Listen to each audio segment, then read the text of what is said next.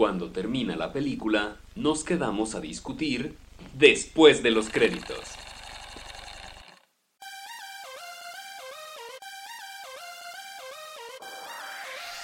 Bienvenidos a otro episodio de Después de los créditos. Yo soy Diego y estoy con Germán. ¿Qué pedo, Germán? ¿Cómo andas? ¿Qué hubo? Pues muy bien, mira, en este día soleado que estamos teniendo, o este día... Lluvioso. Eh, claro, ¿no? Si, si, está, si está lloviendo en sus casas o así, o este día de nieve, ¿quién iba a esperar que iba a nevar hoy, no? O sea... o, o quién sabe si es de día, puede que sea de noche. Sí, ¿no? O este día en el que hubo un huracán. No, eh, espero que hayan sobrevivido al huracán, amigos, y estén aquí con nosotros. Eh, espero que hayan sobrevivido a el volcán, a la explosión del volcán. Oigan, y que estén eh, escuchando este podcast para quitarse el susto. Para quitarse el susto, para que espero que hayan sobrevivido al apocalipsis y estén escuchando este podcast en el cielo. No, eh, sí, Y si es así, gracias por su preferencia, muchachos, por estar aquí a pesar de todas las desgracias. Sí, díganos qué les pasó hoy en su día, qué sobrevivieron o qué día están teniendo cuando están escuchando este podcast. Ah, díganos en las redes sociales, estamos ahí en Facebook, en Después de los Créditos, y en arroba Germán Gallar y arroba Chico Ansiedad en Twitter. No nos busquen en otras redes, por favor, porque no, se crean. Eh, no, nos van a encontrar. claro, pero sí, ese es el día que estamos teniendo hoy, o están teniendo ustedes hoy. Qué terrible, qué situación. Claro, ¿no? Es, es muy interesante, muy interesante. Su vida es muy interesante, amigos, la nuestra también. Eh, Nosotros estamos aquí grabando nada más, después de un día de trabajo. acá llovió, acá, acá llovió. Ah, bueno, acá todavía no. Espero un chubasco otra vez de regreso algún día.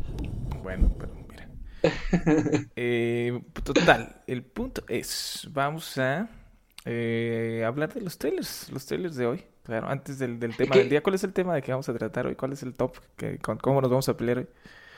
El día de hoy, o la noche, o la mañana, como prefieran, vamos a hablar, debido a la salida de Toy Story 4, vamos a hacer un top sobre Pixar. Y esto se va a poner muy interesante porque hay muchas películas muy divertidas.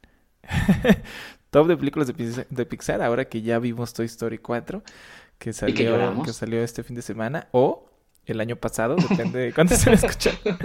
O, va a salir mañana si no en el pasado. Claro, sí, si ustedes viajaron en el tiempo y este, pudieron llevarse este podcast en su celular.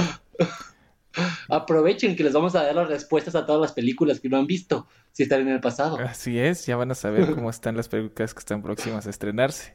Hubo una secuela de los de, Increíbles y de, Buscando a Nemo, por si no sabían. Hubo dos secuelas de Cars que nadie, nadie pidió.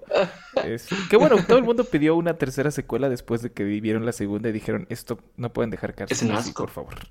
Eh, y hubo, hubo cuatro películas de tu historia, amigos, que todos... Cuatro películas de tu historia. Todos pedimos, una, todos dijimos, ¿ya para qué? Pero... Eh, mira, igual la mira cómo nos sorprendieron. Igual la fuimos a ver, claro que sí.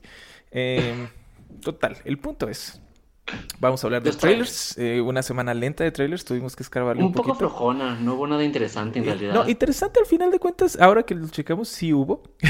sí, pero no así que digas uh, como otras semanas. No, no, no de, los trailers que vamos a hablar, no hay ningún trailer que de verdad se, se nos antoje que digamos, ay, ya que salga esta película. No, Estoy jamás. Esperando. Eh, el primero, yo creo que el, más popular, digamos, entre comillas, sería, eh, muy entre comillas, porque yo ni siquiera me enteré que había salido hasta que lo buscamos, fue la, la secuela de Trolls. Trolls? Que se llama Trolls World Tour. ¿Que la primera salió hace dos años? Creo que sí, algo así. Eh, la primera salió en 2016, hace cuatro años. Hace tres años, espérate. Bueno, perdón, es que la otra va a salir hasta 2020. ah, ok, entonces sí. Hace tres años, sí, tienes razón. Eh, que realmente lo único que recuerdo de esa película y rescatar es la canción de Justin Timberlake, que sonaba por todas partes. claro, ¿no? Que, que estuvo súper pegajosa y que... Eh, fue catalogada, creo, en, la de Rolling Stones como una de las peores canciones del año. Qué hijos de su madre. Y estuvo nominado a un Oscar, esa chingadera aparte. Sí, sí, pero mira. Pero bueno, son los Oscars, ya hemos hablado de los Oscars. Está, muy pegajosa, está muy pegajosa. Sí, está pegajosa. Es como la de Happy, de este vato. Así es. Eh... Pero, total, em, dirigida por, por los mismos que dirigieron la primera de Trolls que básicamente No, han dirigido nada antes de esto más que capítulos de Bob Esponja y Uy. y ya.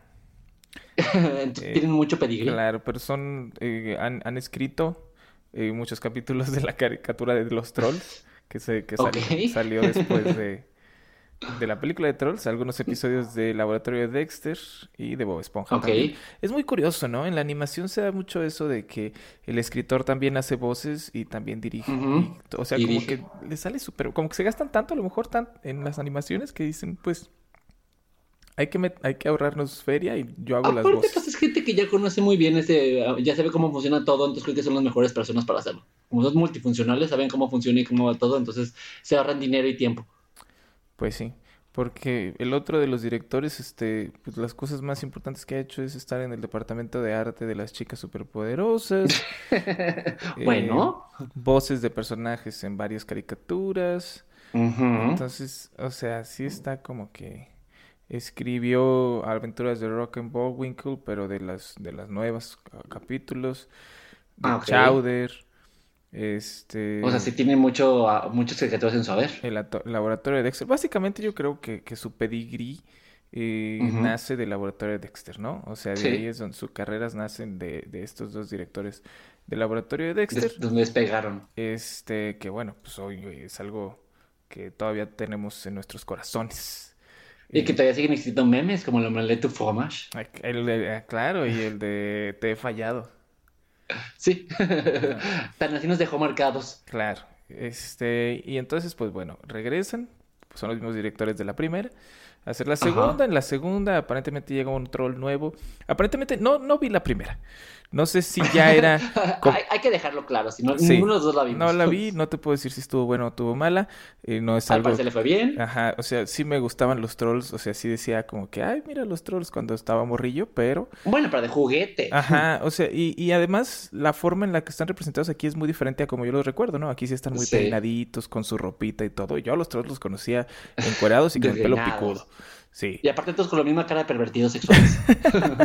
O sea, son unos como morritos y tú con cara de pervertidos Sí. sexuales. Muy bien. Sí, con una sonrisa muy macabra, para mi gusto. Eh, entonces sí, ¿no? Eh, no, no sabemos si estuvo chida o no estuvo buena. Eh, no se nos antojó verla, no la vimos. Pero en esta, no sé, o sea, hacen muy obvio que hay diferentes mundos de la música de los trolls, ¿no? Hay trolls a los que que les gusta. ah, no sé si lo habrán platicado en la primera película, pero los trolls son como bandas musicales. Sí, en, en la 1 en la uno sí me acuerdo que había mucha música, ¿no? Por algo eh, Sí, sí, claro. se hizo popular. Y además Justin Timberlake tiene un papel y Anna Kendrick tiene otro, que son dos actores cantan. cantantes, ¿no? Ajá. Entonces, este, en este caso como que hay diferentes mundos de los trolls, están los de que les gusta la ópera, los que les gusta la música de, de ska, a los que les gusta el La pop, a los que les gusta la electrónica. electrónica y a los que y, y, El country. y aparentemente todos consiguieron licencias, porque en todas hay canciones populares, ¿no? Sí, claro, pues es que si esta, vas a esta musical hay que conseguir licencias para todo. Claro. Y entonces llega este personaje interpretado por Rachel Bloom. Uh, eh, Rachel que Bloom, es como que nadie la conoce seguramente, pero es increíble. Si pueden ver Crazy Ex Girlfriend en Netflix. Vean Crazy Ex-Girlfriend en Netflix. Ya se acabó, lamentablemente, esa serie, pero Es una gran serie. muy chicha. Una gran serie, muchachos. Y entonces eh, ella llega y quiere controlar, quiere que no exista, porque obviamente como buena metalera que es, le caga todo Ajá. tipo de música que no sea el metal, ¿no? Y solo quiere metal para Porque- todo el mundo los trolls. Porque por si no lo saben, los veganos, digo, los, los metaleros son los veganos de la música, ¿no? Yo soy el que sabe, yo soy pobres de ustedes que andan consumiendo cualquier otra cosa que no sea Y metal. solo mi música es la única buena. Así es, y ustedes no valen popó. Entonces, pues ella dice, voy a destruir a todos los demás eh, géneros musicales y me voy a quedar que para que nada más quede el rock. Y pues Entonces cosas. entran Anna Kendrick y Justin Timberlake. Así es. Again. Musicalmente hablando, se ve chida, se ven chidos como los cotorreos cada Sí. que cantan. Todos los chistes que están en el tráiler, chafas. Están, están muy malos. sí. Sí. Entonces, pues no La sé. parte musical se ve divertida, muy colorida. O sea, a lo mejor para los niños les va a divertir mucho. Sí, las, las canciones y los bailablecillos ahí que se alcanzan a ver, se ve chicho, me llamó la atención. Sam Rockwell Ajá. también hace una voz, mira. Ah, Ese vato es muy versátil. James- Sale en series nominadas, en películas y en roles. James Corden también. Ok. Ke- sí, eso no me sorprende. Thompson, Mary J. Blige, Kelly Clarkson. Ujú. What? Kelly Clarkson. Sí, o sea que bueno, está van a todo el ser... elenco de la está todo el elenco de The Voice ahí, Sí, entonces. aquí van a ser Eugenio Derbez y J... J Balvin también hace una voz. Uh, aquí a lo mejor también sale Wisin en una de esas. Chance de Rapper también. Pues es que hay, están todos los tipos de música, recuérdalo. Claro, Ozzy Osbourne también hace una voz. Vaya, va a ser alguien del metal. Obviamente. Se va a llamar Seguro Trash va- ese personaje. Seguramente van a sacarlo ah, comiéndose un vampiro o algo así. Seguramente Me pasa. la cabeza un vampiro de un, un vampiro va a ser un muñeco, pues el murciélago.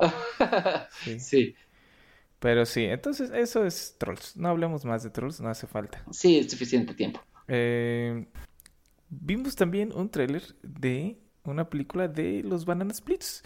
Por si, Eso me dejó muy contrariado. por si no lo recuerdan o por si no tenían Cartoon Network cuando eran jóvenes. Cuando Era increíble. Cuando estaba en inglés. Sí, ¿Te acuerdas cuando Cartoon Network era en inglés? Claro, claro, porque no tenían, no existían comerciales en español todavía, no existía un público en México o en Latinoamérica que quisiera, y entonces lo que hacían las compañías de cable, que eran muy nuevas en México, era eh, traerse la señal gringa de Cartoon Network. Era padrísimo. Me acuerdo de, una, de una, un comercial de una chingadera que era como una maleta con 54 cajones para poner todos tus juguetes. Siempre lo quería. Sí, Aunque no podía comprarlo aquí. lo que hacía era que se traían la señal y nomás le ponían el zap, ¿no? Le ponían Sí. el zap y entonces lo que las caricaturas que tenían versión en español, pues las pasaban en español y las que no, pues te la aventabas en inglés. las o chingabas no en te inglés. aventabas, ¿no? Y tenían, los comerciales eran todos en inglés y todo, porque pues... Y sí, y entonces en esa época, niños y niñas, lo que Chicos y chicuelas. existía un programa que era los Banana Splits, que lo pasaban los fines de semana en la mañana. Y eran Ajá. estos, que se suponía que era este grupo de rock hecho de, de botargas de animales. De Eran- animales, de sí, era un elefante, un chango, Un un perro. perro y... Y un tigre, ¿no? ah, No me puedo acordar cuál era el otro. Según yo era un tigre. ¿Era un tigre? Como tiger. Sí, No, no era un tigre. sí, estoy seguro que era un tigre. Banana Split, por supuesto. Estaba el chango, el perro. Ah, ah no, no, no. Era el chango, el perro, el león y el elefante. El león, era el león el que nos Sí. faltaba, sí, el chango, el perro, el león y el elefante. Y entonces, eh, To- era Todos muy cool, muy infantil, hippies. había que su capítulo en el que iban al parque de diversiones, y entre, y o sea, y era nada más, el programa matutino era, consistía en ellos de repente haciendo tarugadas, y luego, hey, Ajá. ahora vamos con esta caricatura de Hanna-Barbera, porque todas eran de Hanna-Barbera Era en como un show en vivo, ¿no? Ajá, como estilo Chabelo, o así como Caritele. Ajá. O como colitas. Ajá, y entonces de repente, ah, bueno, pues ya hicimos este chiste, ahora vamos con la siguiente caricatura. Y regresaban de la Y sus caricatura, chistes eran muy malos. otros dos chistecitos y vamos con la siguiente caricatura. Esos eran los Banana Splits. Este, y entonces hicieron esta película que va a salir directo, Muy bizarra. directo a Blu-ray, directo a, a digital.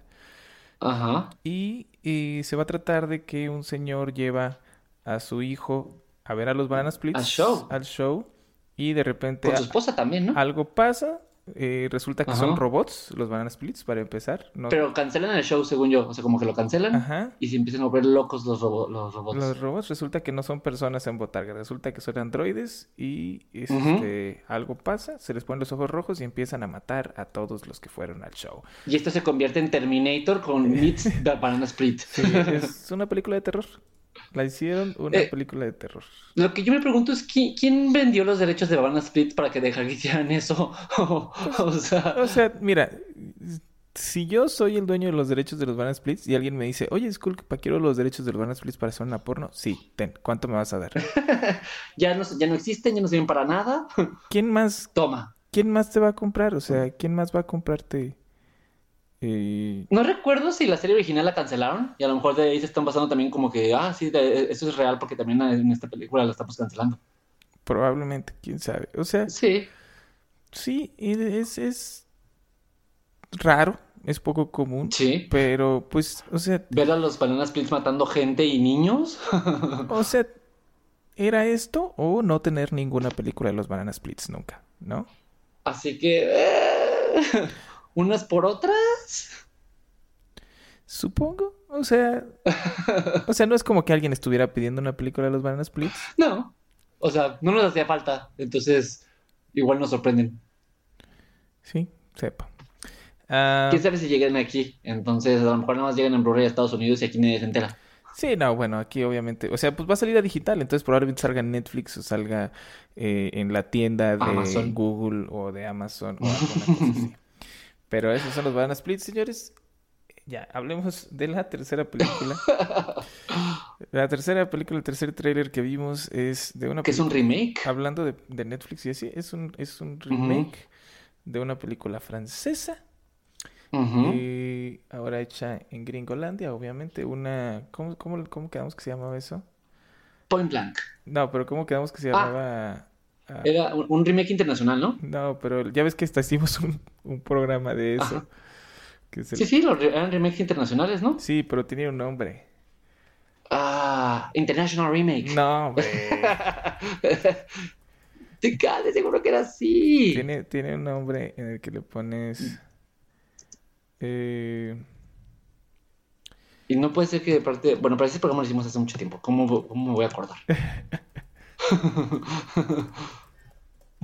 Ay, ¿Cómo se llama? Inter- ah, se llama. Ahora te digo. Nope. No, no me dice. No me dice internet porque al parecer no estoy buscándolo bien. Pero ustedes pueden regresar al capítulo en el que hablamos sobre eso y, y nos podrán decir. Claro, hicimos el programa, hicimos el maldito programa donde Pero hablamos de todas las películas. tiempo.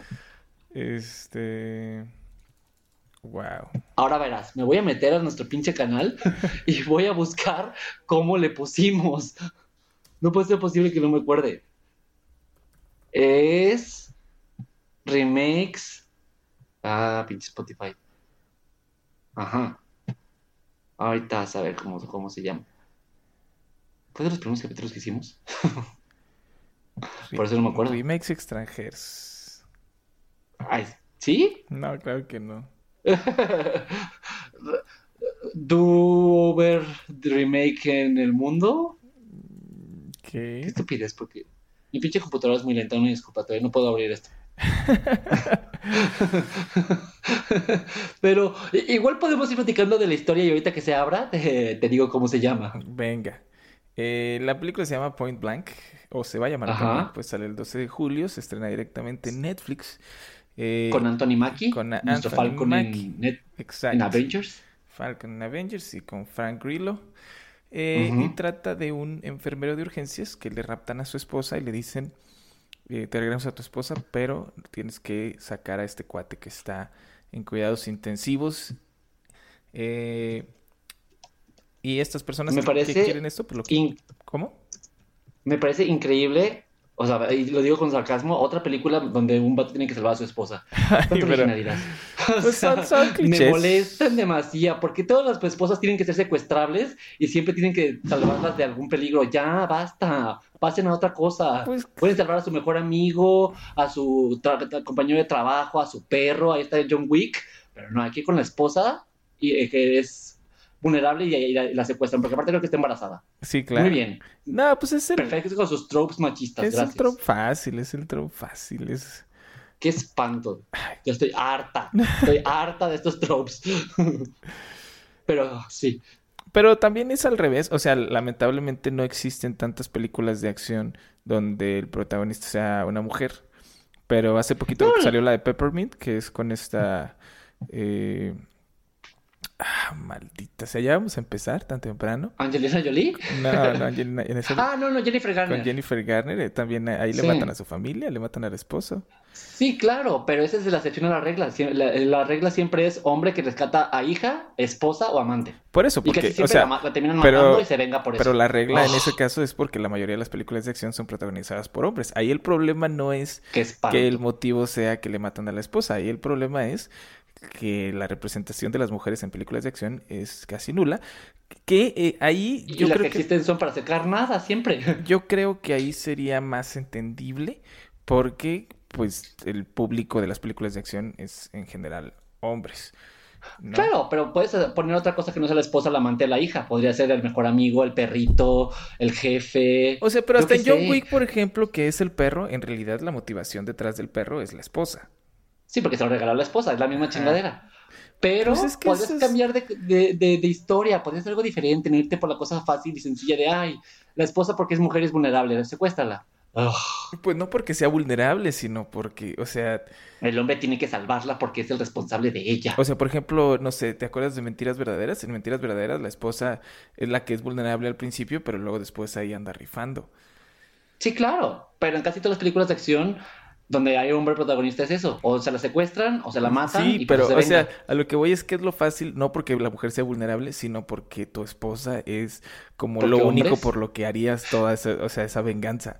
Si matan a tu compa, es así como que, ay, güey, por tu compa, ¿qué, güey? Pues, o sea, Pues sería ni una, que fuera tu sería una- esposa. una- eso sería una, buena idea para, para cambiar la- los tropes y decir, mira, está haciendo esto por su compa, qué chido. Claro, pero es Bros. que, o sea, es que es muy difícil eh, pasar al público la idea de que, pues sí, este vato obviamente tiene que matar a todas estas personas, cuando la razón por la que lo estás haciendo es nada más eh, tu mejor amigo. mi amigo, O podría ser tu hermano, o pues, tu hermano en la vida real, eso sí lo podrías El hacer. hermano también podría ser, sí, pero el punto, pero también tendrías que construir mucho el personaje del hermano y la relación entre los hermanos antes de que sean los trancazos.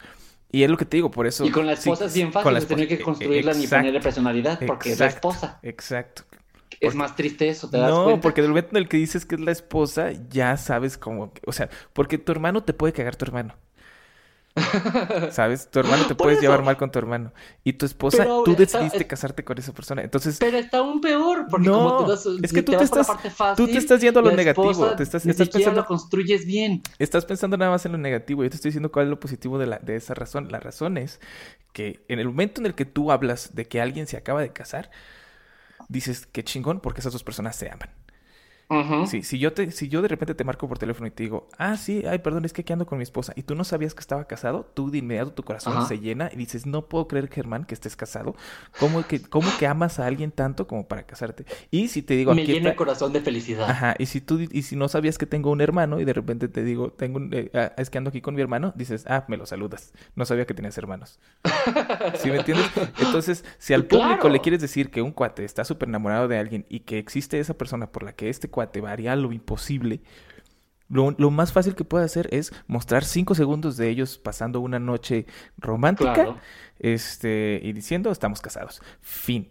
Pero fuera, es mi pedo, que es fuera, lo más fácil. fuera de que es, o sea, pero tú te estás diciendo, es que porque es vulnerable. No es porque es vulnerable, porque en muchas películas de acción precisamente la mujer al último se, se suelta ella sola y anda metiendo trancazos y luego la, Claro, la vuelven a agarrar y todo. al pues. principio. Sí, O claro. termina siendo una herramienta narrativa la mujer, no es un personaje. Claro, claro. Pero, o sea, a lo que voy es que no es que la herramienta narrativa sea la mujer.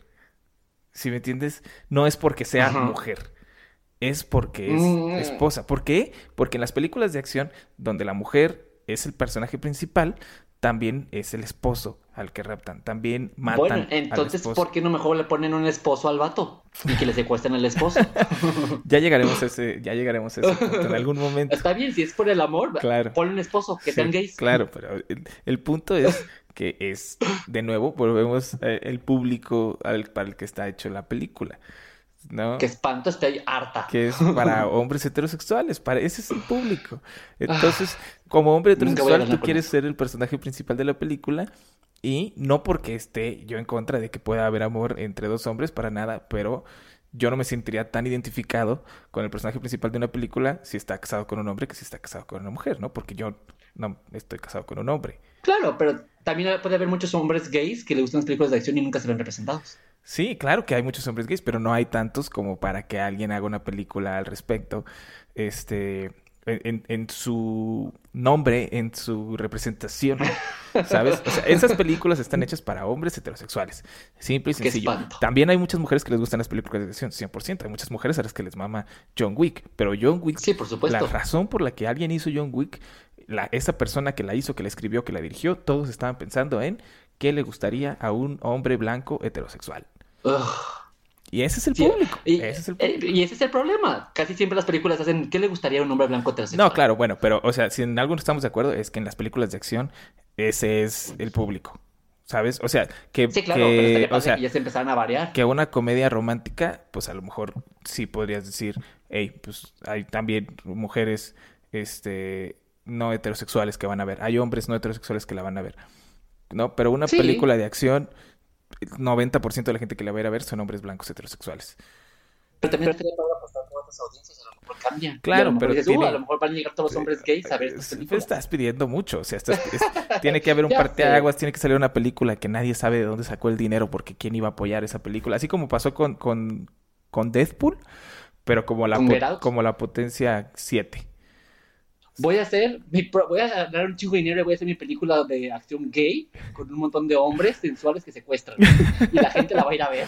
Bueno, el punto es, este es Point Blank, este es Point Blank, le, le raptan Ah. a la esposa, este... Ya, ya vi en, en nuestra página y, sí, sí, y el capítulo se llama Remakes Internacionales, ¿ves? Remakes internacionales, sí, maldita Sí. sea, soy un idiota.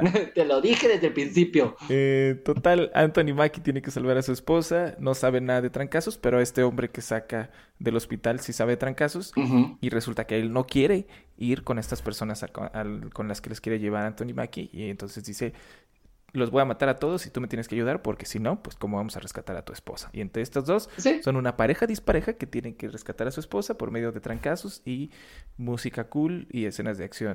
Esperemos bien Trop dirigidas. tras trop. Sí, claro. Sí, no es algo que hemos visto muchas veces, no espero nada original. Lo que más podemos No. esperar de este tipo de películas es personajes Trancazos. entrañables, este, actores simpáticos y acciones, escenas de acción bien dirigidas. Si tiene esas tres cosas, Mira. pues ya, ya ganamos. Lo único que puedo reconocer es que tiene un poquito más de representa- representación y el personaje es negro. Ok. Por lo menos. Claro, claro. Eh, el director de esta película es Joe Lynch, no confundir con nada eh, Con David relacionado Lynch. con Lynch. Eh, no ha hecho nada, no ha hecho nada, ha hecho puras películas de clase. B. Hizo una película con Salma Hayek, también de acción, que se llamaba eh, Everly, eh, que tiene Ok. 35 en Metacritic. Entonces, pues no esperemos mucho, amigos. No, no esperemos mucho. Sí, y es como por una tarde que no tiene nada que hacer y estoy viendo Netflix. Sí, y más, este, porque pues va directo a Netflix, ¿no? Y si algo Sí. nos ha demostrado Netflix es que no puede hacer películas buenas. Eh, una que otra, pero no es la regla. Sí, ha hecho películas decentes. No recuerdo una sola película de Netflix que haya salido directamente para Netflix que esté buena. El Always Vivo Maybe. Está en Netflix, veanla, es muy bonita. Comedia romántica. ¿Sí? No la he visto. Va, la Sí, veremos. está muy buena. La Vela, veremos. sí, sí. La checamos. Porque este fin de semana vi la de Adam Sandler y mira, qué decepción. Pero, Total. ¿qué esperas de Adam Sandler también, Germán? Claro, O sí, sea, sí, también yo. ay, ay, que... Es mi culpa. Ahí vas. Es mi culpa. Me da culpa. Total, ya llevamos 28 minutos hablando de puras pendejadas. Eh, Como siempre, de todas claro, formas. claro. Sí, sí, o sea, no es como que vamos a hablar de cosas importantes ahorita, ¿verdad? Vamos a hablar de No, no, no vamos a hablar de política ni de cómo, de cómo vamos a salvar al mundo. Eso no va a suceder aquí. Estás en el podcast equivocado si estás esperando eso. Bueno, entonces vamos a hablar de el top Pixar, 20, ¿qué? ¿Cuántas son de Pixar? 21. Son 21 ya, checadito. Checadita, ya lo conté dos veces. Tenemos 21 películas de, de Pixar, desde la primera, que fue Toy Story, hasta la última, que fue Toy Story 4. Qué obo. Mira, comienza y termina con Toy Story. Qué Claro, emoción. claro. es el ciclo de la vida. Así es. Hablemos entonces de las 20.000 películas de Pixar. Ujú. Eh, Sin, sin contar los cortos, porque también hay miles de cortos que esos podrían ser para otro podcast. Sí, pero claro. hoy no, solo las películas. No, no, no hablemos de los cortos. que, que como que Pixar ya agarró la onda de que no está haciendo nada chido últimamente. Este, y por, en Toy Story 4 ya no hay. No hay corto antes de la película. Sí, es cierto. Pero ha- había cortos muy buenos. Sí, había acuerdo muy buenos, el- pero el los mono de últimos- nieve en, en la esfera está muy bonito. El de, la, el de Day and Night. El del niño que va con su abuelo a, baja- a limpiar la luna de las estrellas. Sí, no, el de los pájaros, el de los pájaros de que salía en la de Monster Inc. estaba buenísimo. Ajá. Sí, había muy buenos, pero ya los últimos, el del Dumpling estaba eh, Ah, y el Dumpling se me hizo bonito. El de el, El de lava me encanta. el de los juguetes o esta cosa, este mono que estaba hecho de juguetes en el recreo, no me puedo acordar en qué película estaba. Ah, sí, es cierto. Estaban ya. También, y también ah, bueno, hace poco sacaron, pero nomás en YouTube, el de un monito que se mete a trabajar en una empresa y él es como afelpado y todo el mundo está en trajes y lo tratan mal. Por eso lo sacaron directamente de YouTube. A lo mejor el que iba a salir en Toy Story lo quitaron. Probablemente. Pero ese creo que no era de Pixar, ¿eh? Ese del mono, creo que no era de Pixar. Creo que, Según yo era, es de Pixar. creo que era de DreamWorks. Que- Mm, bueno, Bueno, da igual, no me creas. Mira, hoy, hoy, no le ando atinando a nada. Entonces probablemente tenga como razón. todos los días. Eh, pero bueno, entonces vayamos. Son todas las películas. Aquí sí son todas las películas, películas de Pixar con Disney. Este. tenemos Toy Story. Incluyendo Toy Story 4 que vimos este fin de semana. Sí, tenemos las cuatro de Toy Stories, tenemos las tres de Cars, tenemos las dos de Ujú. Monster Inc., tenemos las dos de Buscando a Nemo, tenemos las dos de Los Increíbles, tenemos Ajá. a Box Life, eh, tenemos Ratatouille, Wally, Up, Valiente, eh, Inside Out, eh, Good Ajá. Dinosaur y Coco. Esas son Coco, todas. No nos falta ninguna. Si nos falta No, no, alguna, que pues salen. ya no nos dimos cuenta, amigos. Y se queda afuera. Así es. Entonces, Diego, ¿estás listo?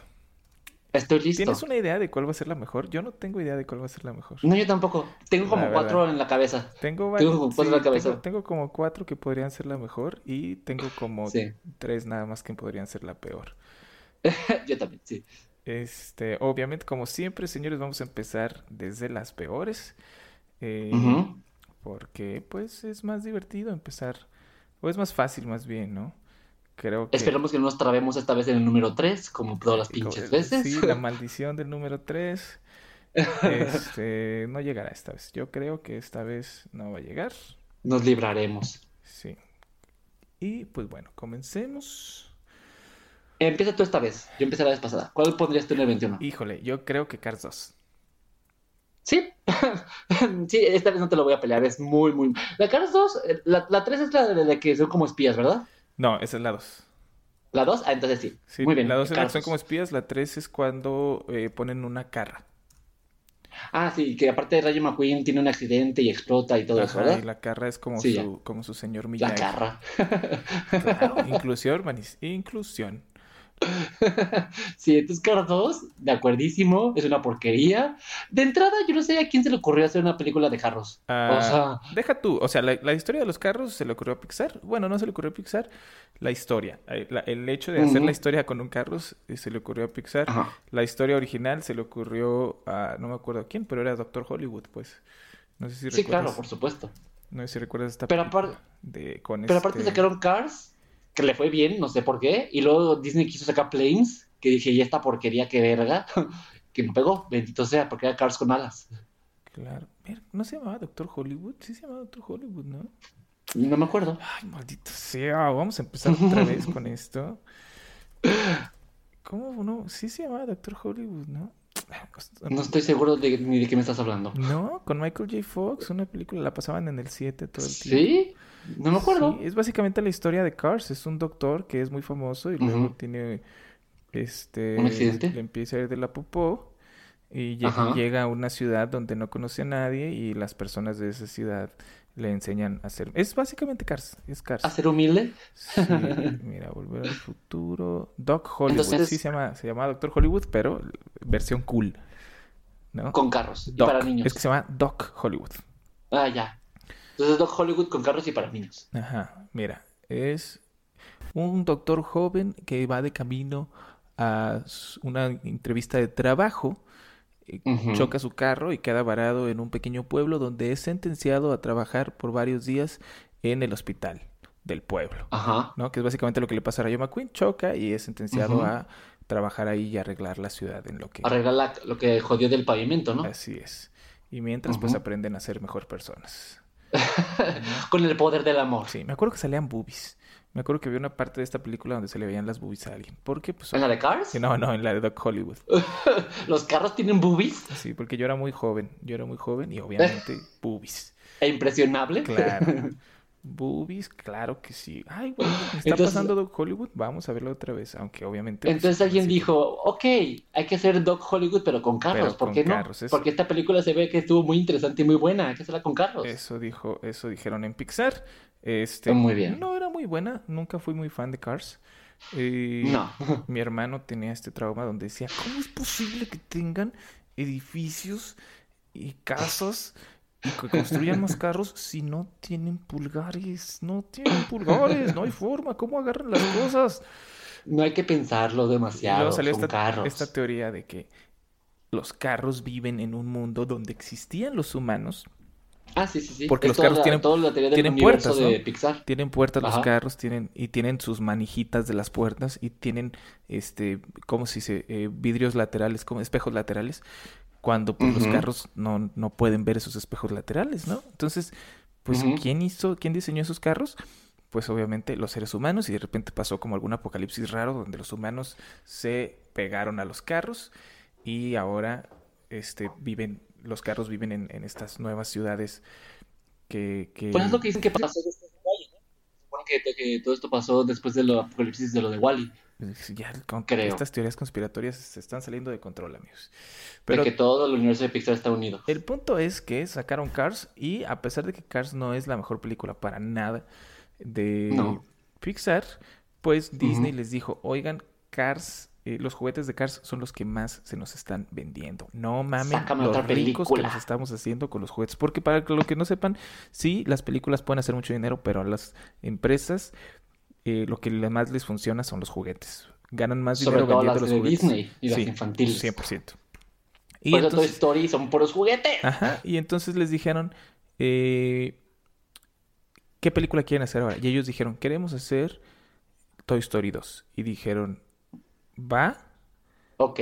pero se tienen que rifar con Cars 2 también. O no me acuerdo si era Toy Story 2 o Toy Story 3 o Monster Inc. 2. No sé, ellos querían hacer otra película secuela antes y Disney les dijo, no, no, no, no, no, no. O sea, sí te doy chance si quieres, pero primero me tienes que hacer Cars 2. Y entonces hicieron Cars haber 2 sido Toy Story 3. al vapor. Ujú. La hicieron al vapor, la escribieron rápido, la hicieron rápido y por eso Y es con las una patas. super caca. Super, super Sí. mega caca. O sea, carros espías, ¿qué puede salir mal? Sí, y luego con acentos este racistas y Sí. chistes pésimos, un giro en la trama que no tiene absolutamente nada de sentido. Eh, No. Chafa, muy chafa. Y yo no sé por qué siguen insistiendo con que Mate era un personaje divertido y le daban protagonismo. Basta, Mate es enfadoso. A Mate. ¿Cómo le diste protagonismo a Mate? Es lo peor. Es... Mate no tiene chiste. Y en español su doblaje es pésimo. Con el César, quién sabe qué, que tiene la voz más ronca que nada y harta cuando habla. Sí, sí. Es como cuando doblaron con la chilindrina a, a- a la de Wreck-It Ralph. Bye. Entonces, Cars 2, número 21, de, de acuerdísimo. Sí, ¿no? Chafona, chafona. Muy Cars mal. 2. Y entonces, número 20. Uf. ah, Yo me iría quizás por a Good Dinosaur. podría ser. eh, yo sí, sí. Sí, sí, ¿sabes qué? Sí. O sea, es, es, es, pues es muy X. O sea, no, no es nada. Está, pues sí, eh, está cute, pero ya. Sí, yo digo que sí. The Good Dinosaur es una película mediocre. Eh. No es mala. Pixar no sabe hacer películas malas excepto por Cars 2. Eh, pero sí, es, es muy mediocre. No pasa nada interesante. No hay. Y me sorprende que lo hayan sacado viniendo del éxito de Inside Out. O sea, fue la siguiente película después de Inside Out. ¡Qué peda! El problema fue que la estuvieron trabajando mucho y se parecía a muchas películas. Este. Y entonces le tenían que cambiar cosas y yo creo que al final ya dijeron, ya, mira, ya. Sácala así. Sí, como que era un proyectillo ahí que traían desde hace rato y como que ya decían, ahora sí ya va a salir y entonces sacaban otra antes. Como que no, como que no le salía, nomás no le salía lo que querían hacer, lo que querían hacer y al final dijeron, pues ya sácala así como sea. Somos Pixar y la gente la va a ver. Y sí la vieron, pero también tampoco tuvo mucho éxito en general, realmente. Sí. Pasó sin pena ni gloria. Híjole, también podría ser a Box Life. Ay, no, a Box Life se me hace que está, está buena. Tiene, no está buena, está bien, está entretenida, es divertida, tiene una historia interesante y aparte tiene personajes que son más entrañables que The Good Dinosaur, Eso sí, por favor. eso sí. Sí, The Good Dinosaur pues nada más tiene No tiene Cero personalidad sus personajes. O sea, no tienen personalidad alguna. Venga, The Good Dinosaur entonces, 19. Mm, Y- Pues igual, no sé, pero estoy pensando en la, en quizás la primera de Cars.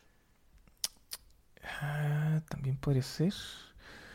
Sí, Mira, que también es como meh. estoy empezando aquí como que podría ser eh, la primera de Cars, podría ser a Box Life. Yo ya, mira, yo ya voy a empezar a hacer mi campaña de meter a Box Life, porque a Box Life, mira, yo ¿Por qué tienes tanto odio contra Box te la Life? pongo de esta manera. En esa época salieron al mismo tiempo a Box Life y Ants, y a mí, a mí ¿Ants? me gustaba más Ants.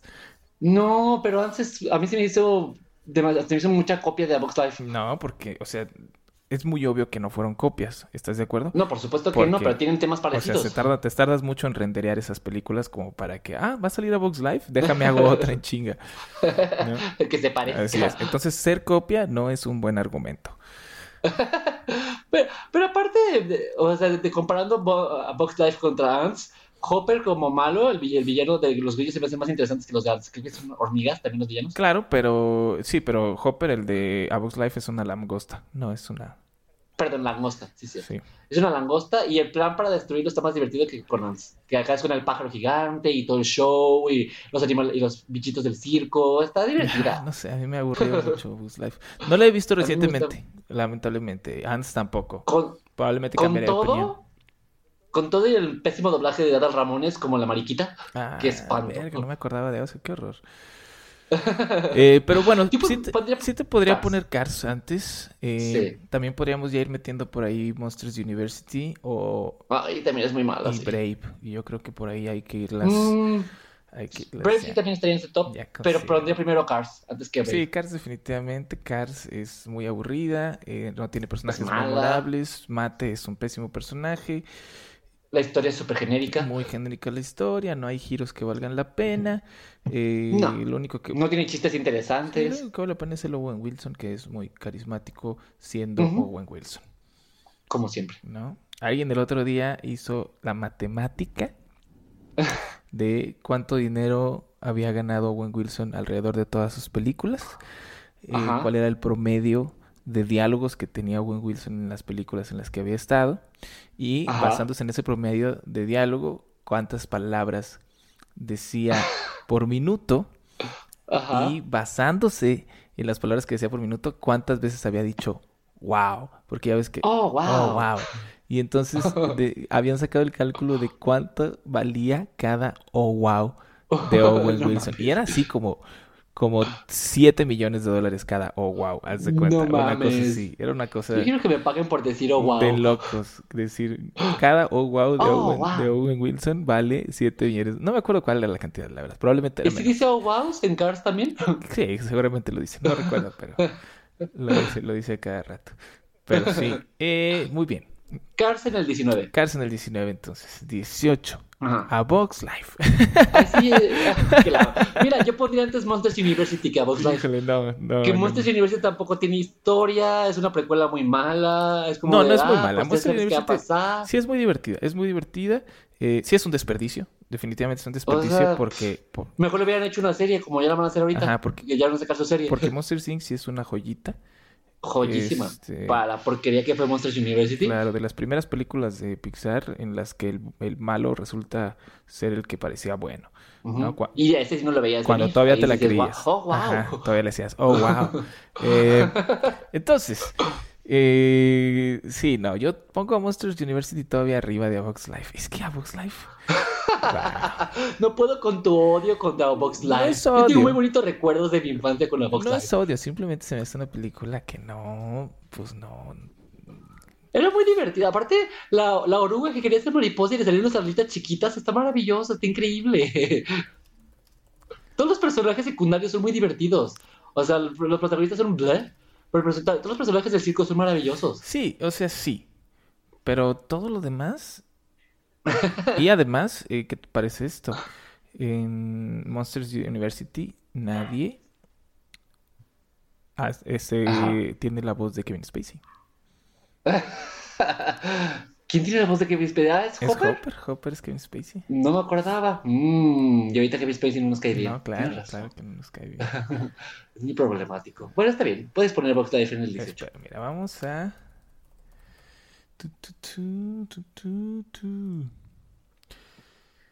Fíjate, tenemos este dilema, ¿no? a mí siempre me gusta ya últimamente checar Rotten Tomatoes como para ver qué show. ¿Para comparar? Eh, no comparar, como para, para empezar a poder decir, no, pero mira, es que en Rotten Tomatoes a la gente... Uh. Pero, por ejemplo, Monsters University tiene 80% en el tomatómetro, pero 81% ¿En del público. Claro, es que Monsters... ¿80? ¿Cómo tiene tanto? Porque está muy divertida. Ah. Muy divertida y tiene mucho corazón la movie, aunque real, o sea, sea un desperdicio. Es un desperdicio. Sí, es un desperdicio en general. O sea, la potencia, el potencial que tenía era grandísimo, pero sigue siendo una película muy divertida y que tiene un mensaje muy, muy feo. Yo al final sí me acuerdo que lloré poquito. Eh, pero, o sea, sí, o sea, no es nada comparada con Monster Inc., obviamente. Eh, entonces tiene 80 del tomatómetro y 81 de la audiencia. ¿Y a Box Life? A Box Life, sin embargo, Va a tener 90, tiene perro. 92 del tomatómetro, pero, Te lo dije. pero nada más tiene 72 de la audiencia. Entonces, los 10 huevos. extras que tiene de, tomatómetro los tiene de menos de la audiencia. Entonces, en teoría están empatadas. Ajá. Eh, ¿Cuál era la otra página que checaste la vez Ah? Metacritic. ¿Quieres que chequemos O Metacritic? sea, vemos de Yo Metacritic. creo que en Metacritic. A ver, ¿quién Pero habla? en Metacritic no hay del público. Y en Metacritic la gente del público es muy así de que me cae gordo Pixar, le voy a poner cero a todas sus películas. Son los que le ponen cero a Marvel en todo también. Ajá, exacto. Entonces veamos Va, va a estar, el Metacritic. va a estar a Box Live primero. Sí, claro que va a estar. O sea, críticamente hablando, Box Life es más querida porque sí tiene más. Claro. Propone más. Ahí está. Entonces, ¿qué me andas peleando? No, pues es que este. No significa que. Por supuesto que significa los críticos han hablado.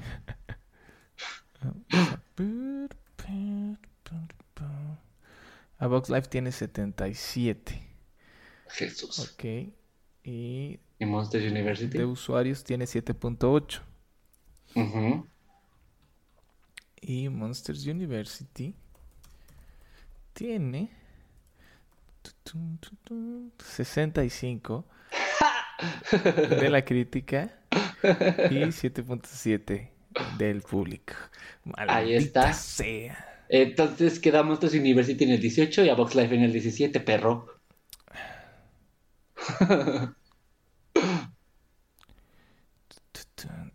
Maldita sea. Con eso se puedo descansar. Ok, entonces a Box Life en el 17 Y mira, ya en el 16 se puede estar Brave, sin pedos. y Monsters University chinga, en el 18. Eh, sí, ¿no? ¿Ves alguna otra que digas está peor que Brave? ¿Podría ser Cars 3? No, Cars 3, es que Cars 3 sí está chida. O sea, no es un peliculón Está en para la media. nada, está en la pero media. está chida. Yo estoy entre Cars 3 y Brave. La verdad, ninguna ni otra me molestaría tanto. O sea, podría poner en el 16 a Brave y en el 15 Cars 3. Sí, yo creo que sí. O sea, Brave se me hace... pa- Me, me gusta Brave por lo que intentaron hacer con una princesa que necesita un príncipe y que el pedo es más con su mamá. O sea, el pedo de la, de la relación con su mamá se me hace muy bonito y todo eso, pero siento que no le salió lo que Frozen sí logró. Sí, o sea, la idea que tienen era buena, pero sí, Sí, se les, no se, le- ejecutar. se les sale de las manos y luego de repente Sí. la historia se les cae durísimo y dices, bueno, ¿de qué se está tratando esta pinche película? Ajá. Y luego ahí hay como que la guerra esta, se están peleando Sí, con... que es como mucho relleno sin, sin chiste. Sí, Lo único bonito es al final cuando su mamá se convierte en oso y la quiere convertir de regreso. Ahí sí lloré, claro. pero nada más. sí, pero en, en general no, no ofrece gran cosa. Eh, Y fun fact, es la única princesa que tiene Pixar ¿Cierto? en Disney. Cierto, cierto. La única que le aceptaron. Eh, bueno, Entonces Brave es el 16 y Cars 3 en el 15. Claro. Eh, yo aquí. Uf, ya se empieza a poner complicado. Eh, yo aquí iría por Ratatouille. Ratatouille, sí, sí, tampoco... Ratatouille eh, nunca la he, Se me hace medianamente bueno. nunca la he visto completa, te soy sincero. ¿Por qué? Me, me aburre, como a tres cuartos siempre me quedo dormido o pasa algo y me distraigo, etcétera. ¿Sabes cuál es el problema? Que siento que ni el, ni el niño protagonista ni la rata tienen suficiente personalidad como para llevar la película. Sí, o sea, y está chido, el cotorreo está chido. El villano, el cotorreo, el villano, este, o sea, como que la idea ah, Estaba chida. Este, sí, tiene, tiene una idea muy original, ¿no? De un- una rata que quiere ser chef y, y este crítico que lo odia porque le Que gusta, está frustrado con la vida. porque le gusta la chava también que le gusta a este cuate y, o sea, la idea está, está cotorra, ¿hay de dónde? Sí, Funciona pero bien. tampoco lo supieron ejecutar muy bien. No, o sea, al último te das cuenta de que pues nada más es eso, ¿no? Es una idea chida. Y sin embargo le dio a, Di- a Disney París un- una atracción. Eso- Para eso sirvió Ratatouille. Claro. Para darle su, su atracción sota. Sí. Muy bien. Tenemos bien, eh, entonces. 14. Wow, se nos empiezan a cerrar aquí las puertas. Eh, Yo me iría aquí por otra secuela, quizás Increíbles 2. No, Pa'l 13. no, no, no, no. Eh, yo, yo iría por, yo, por- yo iría por Híjole, es que ¿sabes dónde vamos a tener ahí pique?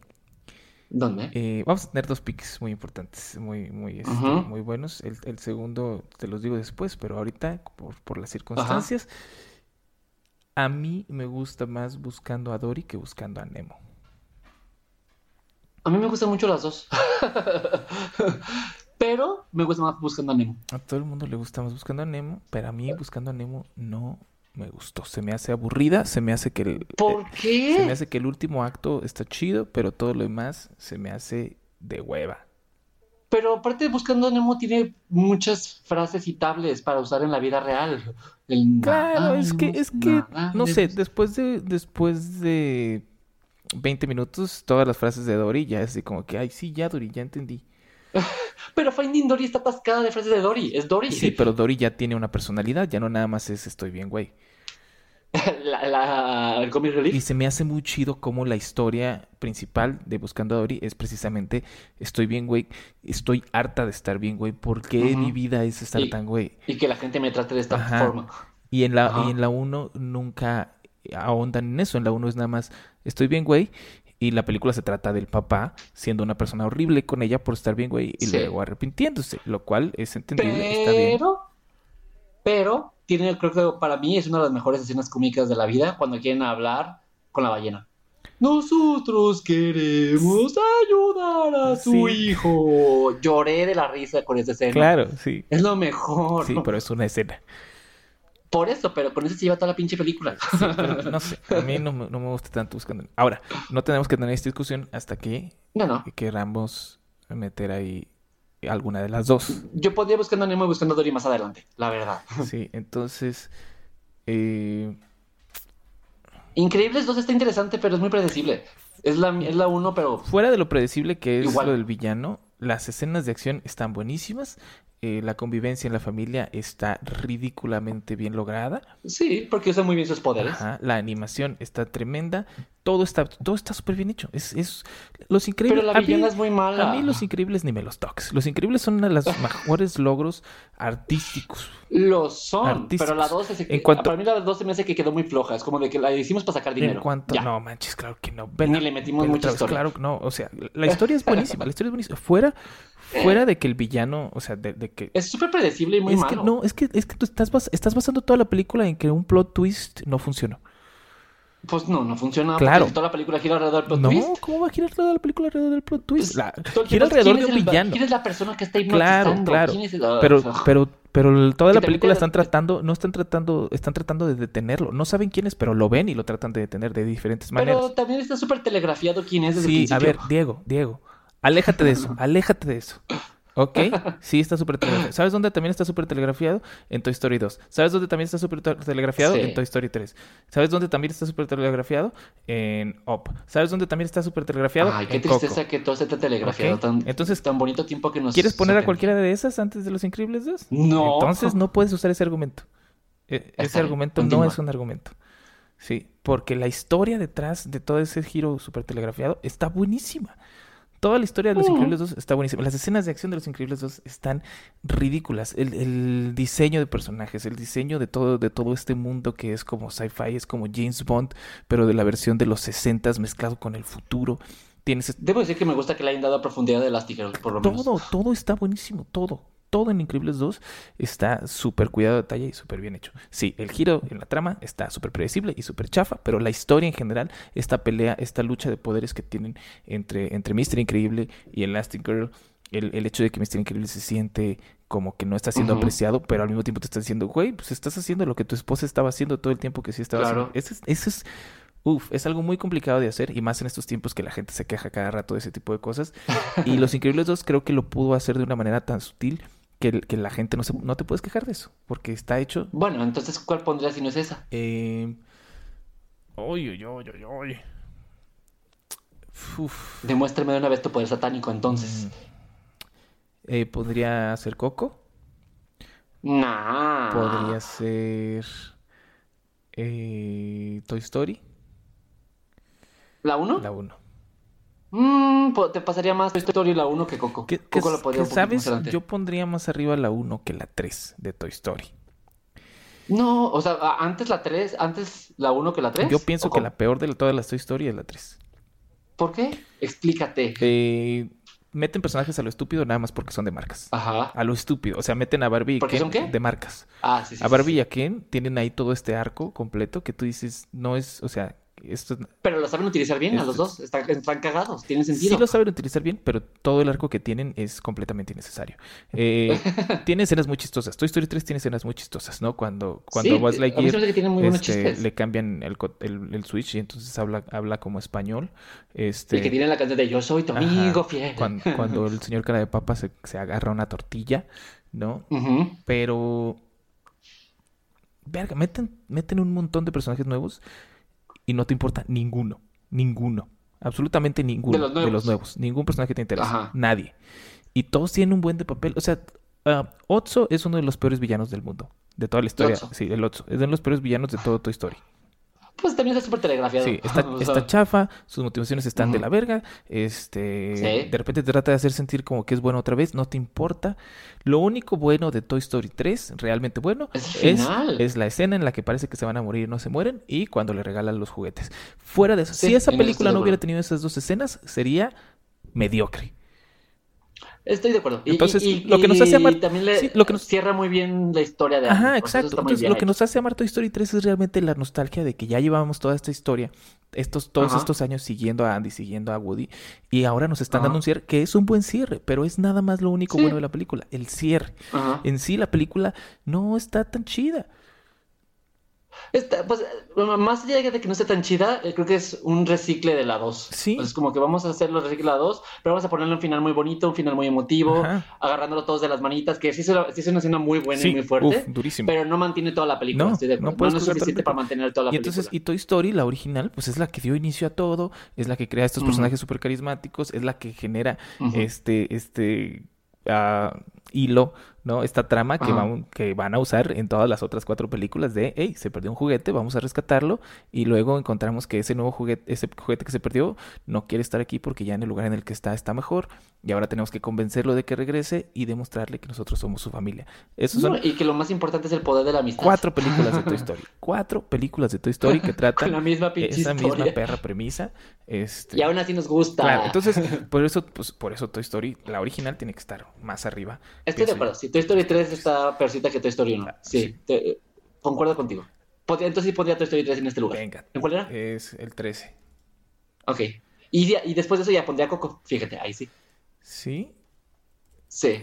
Está bonita, es buena, mucho orgullo mexicano, muy bien que se pudieron utilizar el, el 2 de noviembre, pero también es una historia muy típica de Pixar. O sea, en el que el personaje está harto de la vida, va a hacer algo más, descubre que, que lo que antes daba por sentado era, es algo muy importante en su vida, trata de recuperarlo, lo logra, fin. Sí, básicamente. Sí, como cualquier otra película genérica de Pixar. Está muy bonita, lloré mucho con el final cuando le canta a la, a la bolita y todo esto, padrísimo.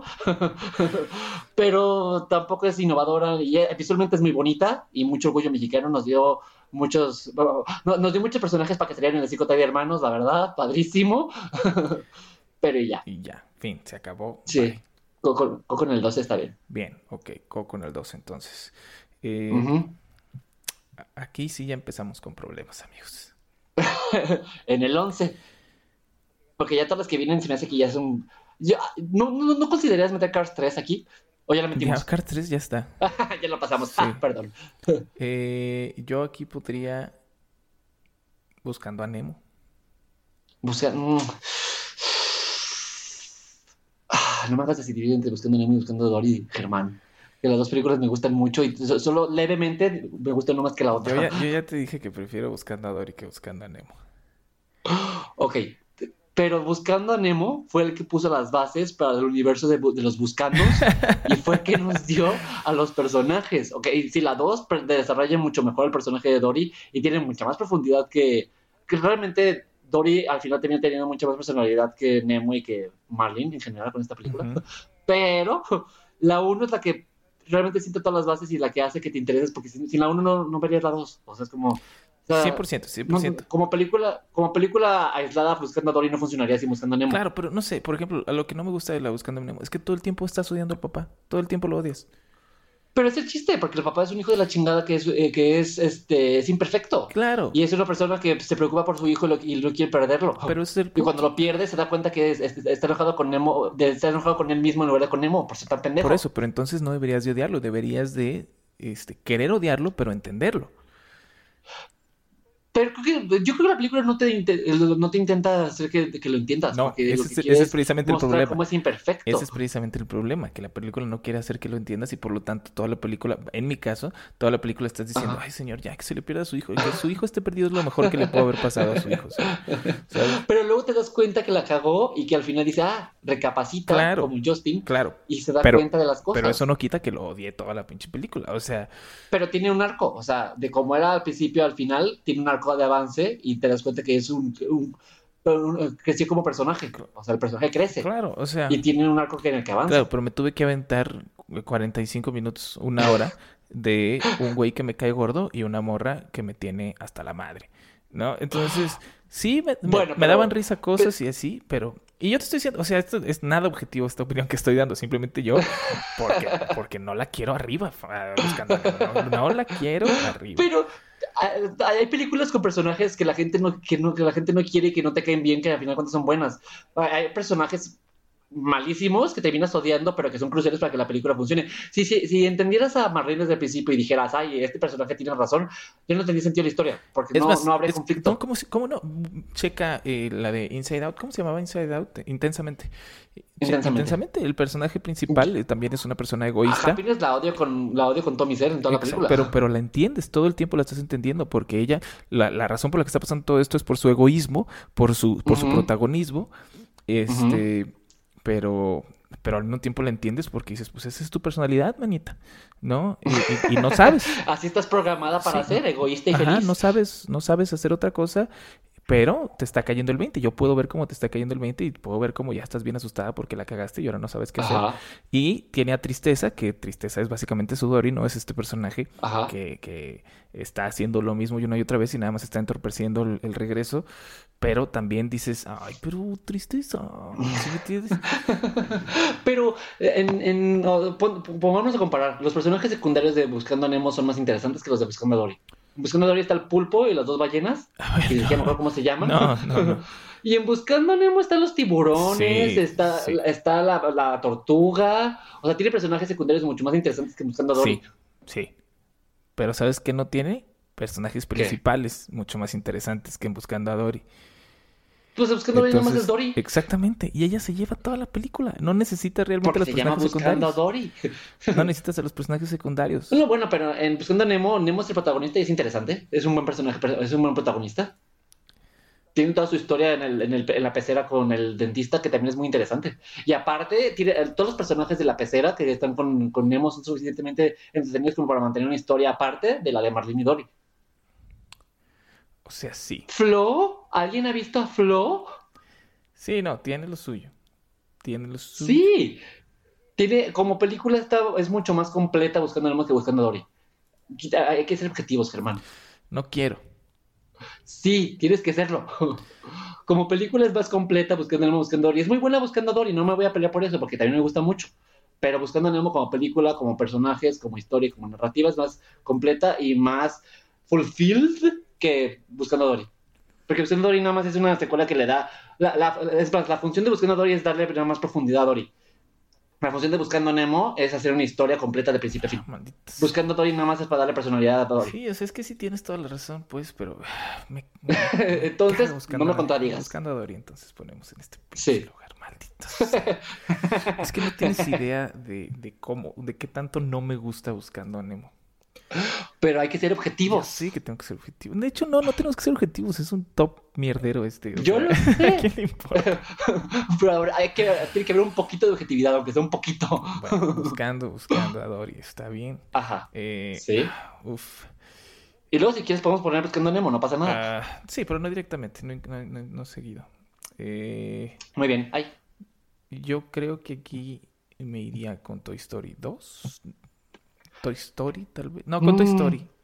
Toy Story, sí. Toy Story 2 es mucho mejor Mira, que Toy podría Story. ser Toy Story, podría ser Monsters Inc. Mm, No. Yo, yo pondría Toy Story. en el siguiente lugar. Sí, en el Toy 11. Story en el 10. Sí. En el 10, ya. 10. Ujú. Le damos su lugar, se lo merece, está chida, está cotorra, pero le falta muchísimas cosas que Pixar aprendió, o sea, le falta mucha profundidad en algunos Sí. personajes, le falta... O sea, fue su, fue su primer experimento, pero lo perfeccionaron con Toy Story 2 y la, O o 4. sea, si no existiera Toy Story, no existirían todas las demás películas de animación 3D que tenemos ahora. O sea, tiene un buen lugar merecido Sí, ahí. claro. Eh, Después, a lo mejor sí pondría Monster Inc. en el 9. sí, no, Monster Inc. yo creo que sería... Ujú. Sí, que es, como decíamos hace rato que mencionabas, que es el- la de las primeras películas en las que no ves venir el, el villano, pero no está tan... Está, está buena, está muy divertida, pero ahí, hasta ahí. Tiene muchísimo corazón, o sea, Boo es, Sí. eh, es un personaje que, ¡Un gatito! sí, o sea, te vas, te lo crees completamente, la quieres Y el personaje de. Randall lo odias también. Sí, funciona muy La amistad de estos dos vatos está muy padre, pero hasta ahí. Ah, muy bien. Eh, Y en el 8 sí pondría buscando a Memo, fíjate. te, la- te voy a dar primero Los Increíbles 2, para que veas. Ok, muy bien, de acuerdo. Te voy a dar primero Los Increíbles 2 en el 8 y luego ya buscando a Nemo en el 7. Ujú. Eh, ahora yo me debato entre Intensamente y Up. ¿Tan, tan, tan, tan arriba? Sí. Eh, Creo que- Las, las dos películas más emocionales de todo Pixar las vas a poner tan arriba. creo que la de Up tiene dos cosas muy buenas, que son los primeros 10 minutos, 5 minutos. La historia con Ellie. Ajá. Ajá. Y el giro en la trama de que piensas que la película se va a tratar de, de el viejito y él en un globo. Y que Ajá. el último se trata de este mono este eh, mítico y el vato que lo está tratando de... Ay, está que muy bonito de nuevo aplican el giro de él que piensas que es bueno, resulta que es malo. Eh, a- a- aún- a- ahí no la ves venir tanto. No. Porque todavía no estamos tan Claro, acostumbrados. tampoco estamos tan acostumbrados. Sin embargo, ya en cuanto a historia, en cuanto a todo el proceso, creo que le falta. Creo que, Creo- creo que Estoy de acuerdo. Ins- Inside Out tiene un poquito mejor. La historia está mucho mejor hecha. Y tiene. Es más. más pues, tiene como- es más cíclica. O sea. tiene- la- el pacing es mucho mejor en Inside Out que en Up. Está bonita Up, pero Inside Sí. Out es como Ahora- tiene todo lo necesario. Ahora, la bronca es que Inside Out no tiene en ningún momento un golpe emocional como los dos, tres que tiene Oye, Up. Cuando Bing Bong le dice llévala a la luna, no ¿cómo no va a ser un golpe emocional? Maldita sea, no me acordaba de... Llévala a la luna por mí es súper Sí, emocional. no, cállate, olvídalo. O sea, Uy, sí me debato muy duro entre Up y Inside Out. yo pondría Up y luego Inside Out. Tú- 6 Up, 5 Inside Out. Sí. Uy, uy, uy, uy. Sí. El golpe emocional de Inside Out está. Es, es que la diferencia es que el de Up es muy al principio. O sea, te cuentan toda la historia que parece un corto perfectamente y te pega porque es muy emocional. Pero el de Inside Out está hecho desde el principio. Te van soltando partecita de partecita de partecita hasta que te dan el golpe. Entonces lo sientes mal. Lo sientes más que lo de Up, que pasa desde el principio. El, el punch es mucho más fuerte en Inside Out que en Up porque te lo van poniendo desde el principio. Ay, no sé. No sé. Aparte me gusta que Inside Out, el villano es la protagonista. La villana es la protagonista, no, no hay ningún giro de tuerca. Es de las pocas películas que la villana es la protagonista que se estaba saboteando todo. Uy, uy, uy, uy, uy, uy, uy. Es que sí se cae muy feo al final la de la de Up. Se queda muy bonito. O sea, sí, pero al final ya que está todo el desmadre de que andan huyendo con el mono y andan corriendo con los perros. Hasta ya muy colgado. Sí, ya está como de que, ay, ya, hombre. Y lo bonito de Inside Out es que es una historia chiquita. O sea, es como muy local y con, con muy poco cuenta una historia muy grande. Muy a regañadientes te lo voy a dar. Sí.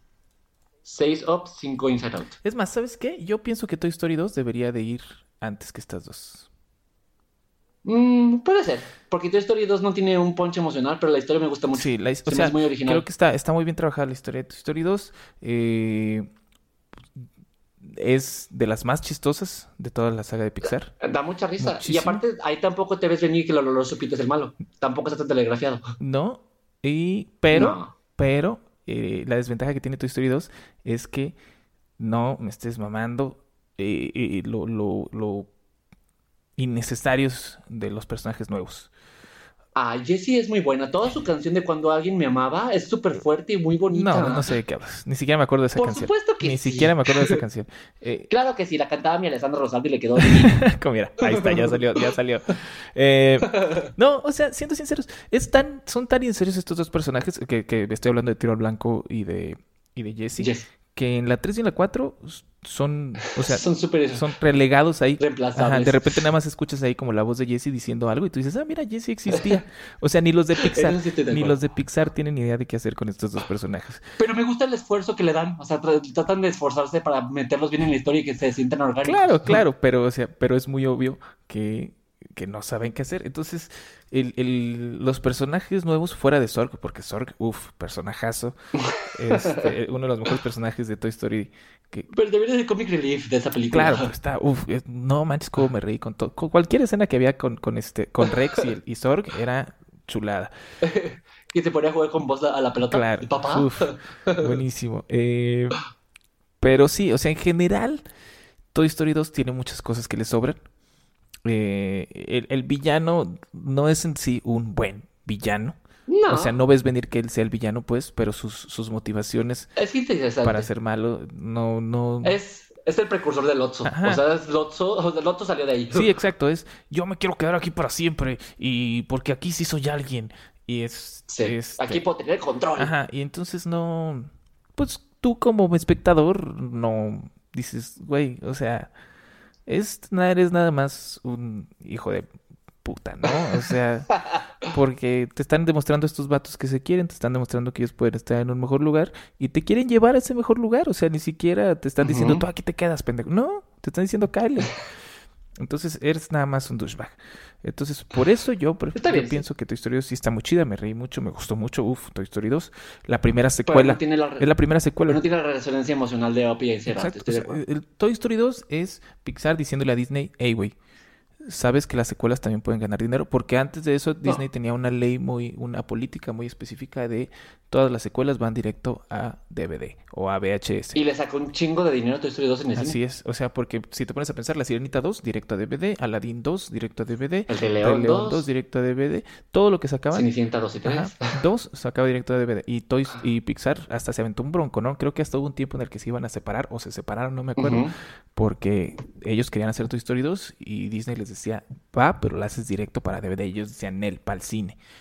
y entonces, pues mira, ahora tenemos hasta pinches Y le cuatro. callaron la boca. Tenemos hasta pinches cuatro de Toy Story. este. Está bien. Toy Story 2 en el 6 me parece Va, bien. Toy Story es en el 6, Open del 5 y este. Insert en el 4. precisamente en el 4. Eh, Los Increíbles. Yo diría Los Increíbles. Ajá. eh, en el 3. irían, irían el 3. Eh, Sí. Es una gran película de superhéroes, está muy bien hecha, todo lo, lo, lo arreglan perfectamente. Hicieron algo diferente porque se atrevieron a hacer películas de superhéroes en- animadas que ya la gente no veía. y tiene personajes padres. Sí, no. Otra vez es un villano que no te imaginas que va a ser. Eh, lo- y al final es como, ah, Los Increíbles es un super logro porque es una película de espías de los 60 hecha para niños. sí. ¿Cómo carajos?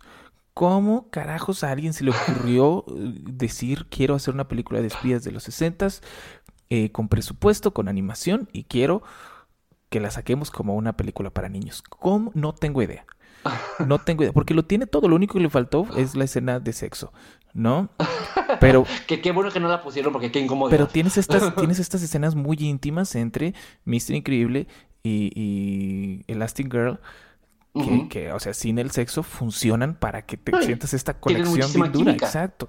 O Tiene una química muy fuerte. Claro, o sea, el- los niños son, son personajes súper entrañables. O sea, la niña súper Sí. tímida, súper este, cohibida, que obviamente su superpoder es hacerse transparente. Y el niño que es un desmadre y es súper simpático, que obviamente su Ajá. superpoder era correr súper rápido. O sea, Y Jack Jack también, el bebé que al principio Jack parece que no tiene Jack, poderes la- y termina sorprendiéndote. Claro, la, la- la niñera cuidando a Jack Jack.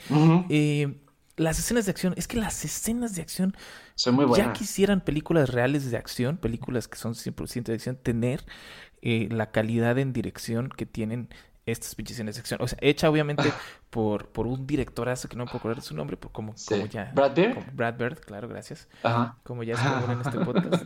Este, directorazo, No, Que, que, Y aparte, se fue. tiene uno de los personajes más icónicos, que es Edna Moda. Claro, se fue a hacer después de Increíble, se fue a hacer Misión Imposible Ghost Protocol, y, eh, discutiblemente la mejor película de Misión Imposible y una de las mejores películas de acción de todos los tiempos. Este, Ajá. Porque es un director que sabe cómo funciona una escena de acción, sabe cómo, cómo crearte cariño hacia un personaje para que después cuando esté en peligro de verdad tú sientas eh, el pánico que debes de estar sintiendo para que la escena te cause más emoción cuando al fin se salva, cuando, cuando no se salva pero alguien llega y lo rescata, cuando no se salva y ahora está ahí tirado en el piso a punto de morir y llegan y, y lo rescatan pero ahora va a tener que estar en silla, lo que sea. Ujú. Uf, Sí, está muy bien hecho. Súper bien No, hecho. y tiene, tiene muy bien conocimiento, mucho conocimiento de películas de acción, películas de espías, y aparte con el toque infantil, porque la, lo hizo lo suficientemente entretenida y divertida como para que los niños y los adultos lo podamos disfrutar. así es. Con personajes muy buenos. Y aparte le da la voz a Edna Moda también, Brad Bird. Claro. Eh, Entonces, muy merecido su lugar tercero. Sí. Ese me parece muy bien. Eh, ahora, yo creo que aquí es donde la, la banda se va a enojar con nosotros, ¿no? Yo creo, eh, he escuchado mucha gente que está muy molesta con Toy Story 4. Digo, por- porque, que la hayamos puesto tan adelante. ajá, yo creo, pero, pero, no mames.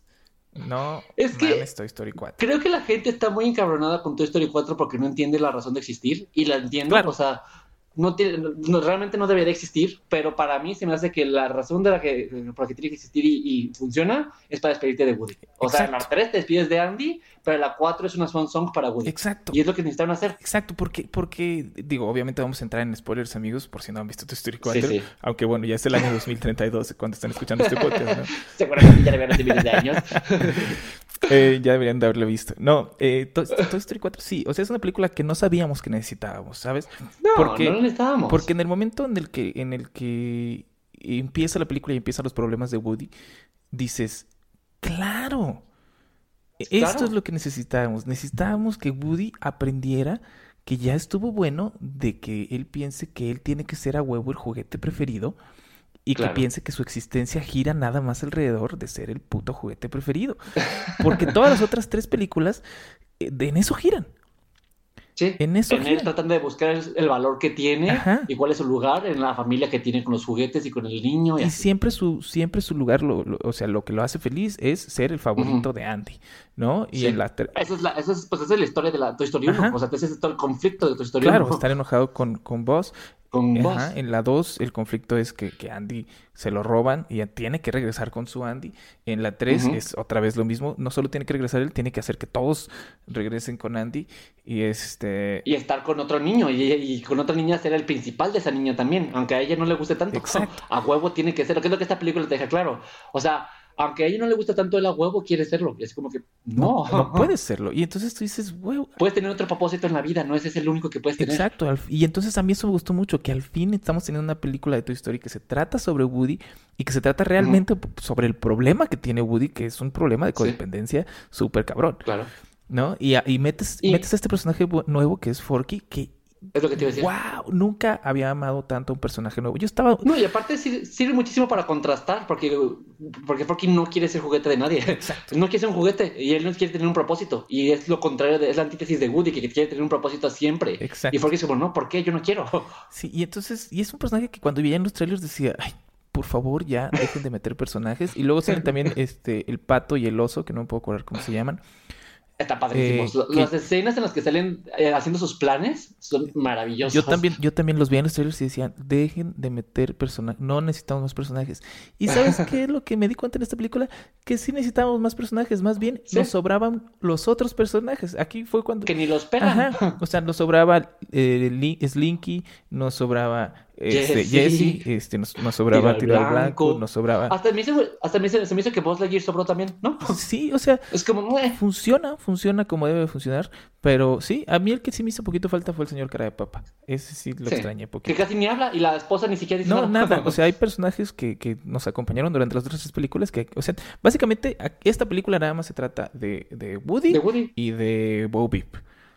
Eh, eh, me gustó muchísimo, por cierto, cómo trataron, trajeron de regreso al personaje de Bob Vip y, la per- y el papel que le dieron en la película. Me, Está me increíble. encanta cómo aplica lo mismo que en Up, que dicen, hey, sabemos que a lo mejor tú no querías que esta película se tratara de Woody y Bo Peep, eh, pero ahí te van estos cinco minutos de historia y ahora vas a querer que la película se trate de Woody y Bobby. No, la escena en la que se va, Sí. toda es bellísima. Te- te o sea, rompe. todo- todo- Pero- pero visualmente la lluvia, cómo se despiden, los borreguitos, todo es perfecto. te- O sea, te, anclan perfectamente sus relaciones desde el principio. Este, es la primera película de Pixar que tiene giros en la trama, que de verdad son giros en la trama. Sí. O sea, yo estaba vuelto loco con los giros en la trama, porque no solo son buenos giros en la trama, sino con- son giros en la trama que le cambian por completo el sentido a la película. Y lo amé. Ajá. Lo amé durísimo, porque Sí. es una película que de verdad no se trata realmente de, hey, tenemos que ir a rescatar a este mono y traerlo para acá. No. ¿no? Como se trataron la 3 y se trataron la 2. O sea, que sí tenían su trasfondo ahí, pero su trasfondo estaba así como que muy por encimita. Esta, De hecho, se me hace que es más bien una historia de personaje. Ajá. La película no, eh, es un- eh, tiene una historia de pretexto, pero ese es el estudio de personaje de Woody. Exacto. Y entonces tiene realmente una historia de cuál es mi propósito en la vida. ¿Qué pasa si el propósito que yo pensé que tenía en la vida no es realmente mi propósito? ¿Qué es lo que yo quiero hacer? O ya no lo es ahorita. ¿Sabes? A lo mejor lo era Ajá. antes y ahorita ya no lo es. ¿Cómo puedo ser feliz cuando ya no puedo hacer lo que me gusta? Eso, híjole, y está, está tratado de una forma, uff, y me encanta. La, la amé durísimo y además de que nunca me había reído tanto. Bueno, o, o no recuerdo la última vez que me reí tanto. So- lloré, te juro que lloré de la risa. Sí. Eh, Diego, y ahí les va, spoiler por si no, cuando eh, el unicornio dice, ahora sí se va a ir a la cárcel. ¡Wow! No manches, no manches. Cuando está pidiendo al freno Wow. a la, a la camioneta. Sí, que llega la policía y le dice, ¿se puede bajar del vehículo, por favor? Y nada más ves la cara de super emoción del unicornio diciendo, no, ahora sí se va a ir a la cárcel. ¡Wow! Me doblé de Yo la lloré con risa. la parte cuando el, el- el- el conejo y el pato están diciendo cómo van a distraer a la viejita. También eso es y hace las buenísimo. tres escenas. Claro, Me cagué de la risa. claro, durísimo. O sea, tiene las escenas, o sea, no tiene tantas escenas graciosas como la 2 o la 3, Ujú. pero las escenas graciosas que tiene son estúpidamente graciosas. Son, o sea, te pegan durísimo. O sea, hay una escena súper sutil eh, que es cuando llegan los tres, este, que son como ya Joe's, pero no puedo acordar cuál es el nombre. Que, Ah, que son tienen- como Mad Max. sí, no son Mad Los Max, robotitos. son, son este- Que estén con la manita, el vato con el vato, con la manita. Ajá, que la chocan los tres y entonces el monito levanta la mano y nadie lo pela. Y entonces Sí. dices, eso estuvo muy cagado. Pero luego lo vuelve a intentar con Woody. Sí. Y entonces puedes notar como el monito dice, no la voy a bajar, ahora no la voy a bajar, ahora me voy a acercar porque a lo mejor no me está viendo. Y se acerca y entonces se sigue todo Sí. atacando la risa y entonces Woody lo ignora todavía más. Y entonces se resigna, baja la mano y luego agacha la cabeza de tristeza. Sí. Entonces está como bien sutil porque están pasando están pasando otras cosas dentro de esa escena, ¿no? Entonces, o sea, obviamente te das cuenta porque sí lo hacen lo suficientemente eh, obvio, pero la escena no se está tratando de eso y, y tú estás atacado de la risa. Este, te- por, por lo mismo hecho de que es algo que está pasando como en el fondo, Ajá. hace que te dé mucho más risa. Tiene muchos detalles. Ajá. Y, y yo siento que aparte, el final, esto tiene muy bien merecido. O sea, la despedida de Woody, con todo lo que te hicieron a lo largo de la película, es como, ah, es el final perfecto. O sea, es justo Sí, lo que necesitaba. O sea, digo, y volviendo a los spoilers, amigos, eh, eh, Spoiler muy grande. o sea, estás odiando a la maldita Gaby. Y... ¿Gaby, Gaby, toda la película. La estás odiando sí. y de repente, dos minutos después, cuando la niña la manda a la goma, Ujú. Quieres, quieres que se salve. Quieres que, quieres, Sí, quieres que tenga un juguete. Y está, a lo mejor está muy, muy forzada la forma en la que encuentra un juguete súper rápido, pero tú dices Sí. gracias Dios porque, porque no sé qué hubiera hecho si la película se hubiera acabado en que Gaby Gaby se tiene que quedar en esa pinche tienda toda su vida. ¿Sabes? No, y aparte hacen lo contrario en las dos películas. La, la villana desde, desde el principio se vuelve buena. O sea, es eh, al revés de que el bueno se vuelve malo. Exacto. Aquí es No, la villana se vuelve Y buena. te das cuenta de que en realidad nunca fue una villana, simplemente, Claro, simplemente ya tenía- estaba, ya estaba harta y era su única oportunidad. Y te das cuenta de que a lo mejor el villano aquí era Woody, porque tú decías, Woody, ya pa- tú para qué lo quieres ya. Regálale la pinche caja ya, ¿Cuándo- sé feliz. ¿Cuándo fue la última vez que usaste tu caja de voz, Woody? ¿Sabes? Entonces Sí. te das cuenta de que todo el tiempo tú estuviste este, apoyando al villano de la historia, que el villano de la historia siempre fue Woody. O sea, y eso se me hace como... Es como con Happiness en Sí, y está durísimo. O sea, también está, tienes a este, a Billy Kaboom, que es Keanu Reeves, que, uff, que también es un personajazo. o sea. Duke Kaboom. Me, me caga como todos los personajes nuevos son una maldita Están muy bien joya. sí. Son una maldita joya. Porque hechos. también, o sea, en dos minutos ya lo quieres. ¿Sabes? Sí. Te dan su, te dan su historia de background y ya lo quieres. Y quieres que todo le salga bien. Y cuando las cosas le Y que salen. logre Sí, saltar. y cuando al fin este, lo logra, estás tan emocionado con él y luego rompen esa emoción con un, un- una pendejada que es- te hace que te cagues de la risa también. ¿no? Sí. Entonces, todo funciona en la esta neta, todo aquí estoy de acuerdo contigo. Los personajes secundarios tienen sentido, funcionan y te enamoras de ellos. Sí, Aunque no se hagan tanto como... como cosa otros. que no te pasó con Jessie, cosa que no te pasó con la muñeca de, Toy Story 3, con el, con el unicornio de Toy Story 3, no te pasó en, la, en Toy Story 3 y, o sea, te pasa en Toy Story pasan a 4. nosotros a segundo término Ajá. para que esto tenga un protagonismo y tiene sentido. O sea, no extrañas a los demás. Ajá, en vez de estar, en vez de estar haciendo un desmadre con un buen de personajes con los que ya no saben qué hacer, dicen los vamos a relegar a que se queden en la camioneta, vamos a meter a los personajes que sí necesitamos a que hagan cosas chistosas porque tengan que ver con el ambiente en el que se están desarrollando los personajes eh, Woody y Buzz y Bo Peep, Ajá. ¿no? Son los únicos que necesitamos. Estos tres son los que, los que eran más importantes en la primera película, son los que necesitan una, de- una despedida real entre ellos y hacia el público y se las vamos a dar. Y los demás Y los demás ya, que se vayan a la tienen. Y hasta, y aunque, y aunque Jessie está relegada al segundo término, es la que termina quedándose con Bonnie siendo su juguete principal. O sea, hasta a ella le dan un final feliz. Sí, exacto. Y entonces, y entonces tienes estos dos giros súper importantes, ¿no? Que es el giro en el que, en el que resulta que, la, que el malo siempre fue Woody realmente. Ajá. Este, y el giro en el que, en el que, en el momento en el que Buzz Lightyear le dice a Woody, este, ella va a estar va a bien. estar bien. Y, o sea, Sí. ya sabes que lo siguiente, en el momento en el que ella dice, en el que, en el que Buzz dice ella va a estar bien, tú ya estás llorando, porque ya sabes Sí, que lo siguiente que le va a decir es, Bonnie es la que va a estar bien. Ajá. Sí, no Bobby. este, con todo el dolor de su corazón, le está diciendo a, a Woody, mano, nadie te necesita ya de este lado. Este, Sé feliz, sé te- te libre. queremos un chingo. Sigue tu busca otro propósito. pero es muy obvio que lo que tú quieres, o, o más bien, no lo que tú quieres, es, pero es muy obvio que lo que tú necesitas es, este, quedarte aquí. Y entonces lloras durísimo. Sigue tu vida. Lloras mega durísimo. Estoy a nada de llorar yo ahorita. yo ahorita estoy a nada y de la- llorar. La, toma, la toma en la que se ven todos los juguetes que se despiden de él es como oh, Sí. mi infancia. No, y entonces vos Lightyear diciendo al infinito, y entonces güey diciendo al más allá, y tú dices, más allá, ah. chinguen a su madre, este, me la estaba pasando, Ya no quiero me, nada. me está- me la estaba pasando muy bien, ¿por qué me tienen que hacer llorar de esta manera? ¿No? Agarro mis juguetes y me voy de aquí. Así es. Y entonces hacen algo muy bueno, que es que te hacen unas escenitas postcréditos en las que este, te enseñan eh, Sí. cómo, cómo están salvando juguetes en la feria, eh, lo cual Y que aparte- lo cual te saca una carcajada durísima, ¿no? Y que el conejo y el pato se vuelven gigantes y empiezan a aventar rayos Sí, láser. exacto. Me mamó esa escena. Sí, entonces te hacen eso porque obviamente dijeron, güey, no los podemos dejar llorando, ¿estás de acuerdo? Sí, Hay no que hacerlos que se rían antes de que se vayan y bye. Eh, eh, entonces, bueno, ese es el punto, esa es la razón por la que pusimos Toy Story 4 en el segundo lugar. Si ustedes no están de acuerdo, pues coman caca, como. No, no se Esa crean. es la razón por la que tomamos 20 minutos de este podcast para, Para hablar de de cuánto amamos a Toy Story Story 4. 4. La quiero ver otra vez, quiero, quiero ir al cine a ver Toy Story Es muy 4 bella. otra. Es que no manches, no tienes idea de cómo me doblé la risa cuando la, el pinche sí, unicornio sí. dice, ahora sí se va a ir a la cárcel. Wow.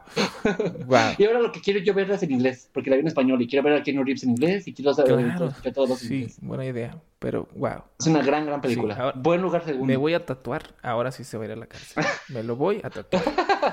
Y vas a poner el unicornio encima. Voy a ponerme el unicornio con un globito que diga, ahora sí se va a ir a la cárcel.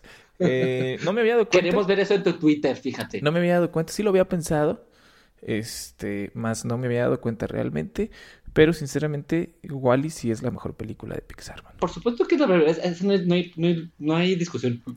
Wally tiene todo. Es divertida, te da un mensaje de conciencia para, la- para los niños, es muy bonita y es súper sencilla. Casi no tiene diálogos y con las pocas imágenes que te muestran es suficiente para contar una historia de amor. Es que Wally es es una película, es, es un capítulo de la dimensión desconocida hecho Ujú. para niños.